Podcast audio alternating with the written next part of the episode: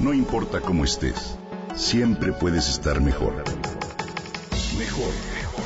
Con Reavivadas.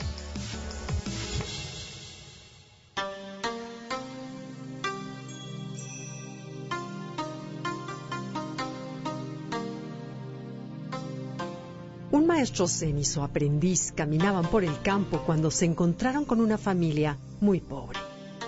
Esta familia los invitó a pasar y a compartir el pan en su casa de paja. El padre les platicó que mitigaban el hambre día a día gracias a la leche que la vaca producía. Al término del convivio, el maestro y su alumno se despidieron de la familia muy agradecidos y retomaron su camino. Una vez que se alejaron un poco, el maestro le dijo a su alumno, ve y mata a la vaca. Al estudiante, aunque sorprendido, no le quedó más que obedecer y tiró a la vaca por un barranco. Al año siguiente, el maestro y el discípulo regresaron al mismo lugar y se encontraron con la misma familia que para entonces vivía en una casa construida con ladrillos, vestían mejores ropas y les invitó una comida suculenta. ¡Cuánta abundancia!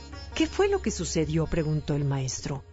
Perdimos la vaca y todos tuvimos que encontrar nuestras habilidades para salir adelante, respondió el padre con orgullo. Al despedirse, el maestro le dijo a su estudiante, en ocasiones necesitamos matar a la vaca para sacar lo mejor de nosotros mismos. Todos tenemos una vaca. Cuánto bien nos haría recordar esta historia cuando nos instalamos en nuestra zona de confort y nos desviamos del camino para el cual fuimos llamados. Si tienes vida, tienes un propósito, un llamado del Espíritu.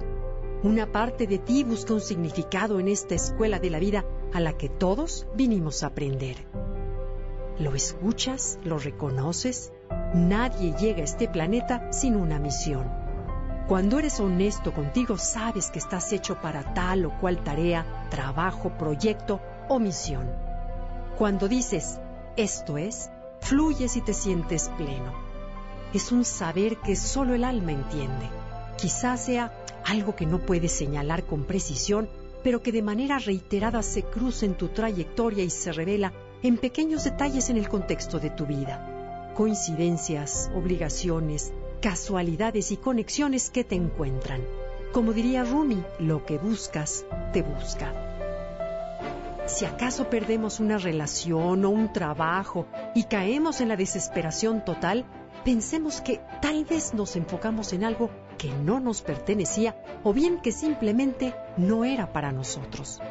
Cuando perseguimos un sueño que no es nuestro o nos obsesionamos con algo o alguien y nos regimos por el tengo que hacer o tener, nos traicionamos a nosotros mismos. Reconocemos esa deslealtad por la incomodidad soterrada y constante que produce nuestra vida.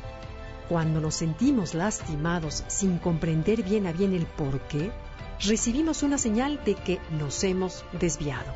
Si queremos salir de una circunstancia en la que la energía se contrae y no lo hacemos debido a que nos da miedo y en vez de procurar un cambio fingimos contento, traicionamos al corazón. Si tenemos la oportunidad de cambiar de ruta y sin embargo elegimos seguir, el daño que nos hacemos es brutal. Lo malo es que el deseo y el ego nos seducen para continuar a ciegas, para imitar o anhelar vidas que no nos pertenecen. Es muy alto el precio que pagamos por esos sueños adoptados sin una verdadera introspección. Al no ser conscientes de ello o no asimilarlo, la energía deja de fluir y se estanca. Para mover dicha energía lo mejor es preguntarnos con honestidad, ¿estoy en el camino correcto? ¿Qué tal si eso que me pasó es lo mejor que me pudo haber pasado? Llegado el punto, al igual que hizo el maestro Zen, quizá debamos sacrificar nuestra fuente de falsa comodidad que entorpece el camino a la grandeza para la que fuimos hechos. ¿No crees?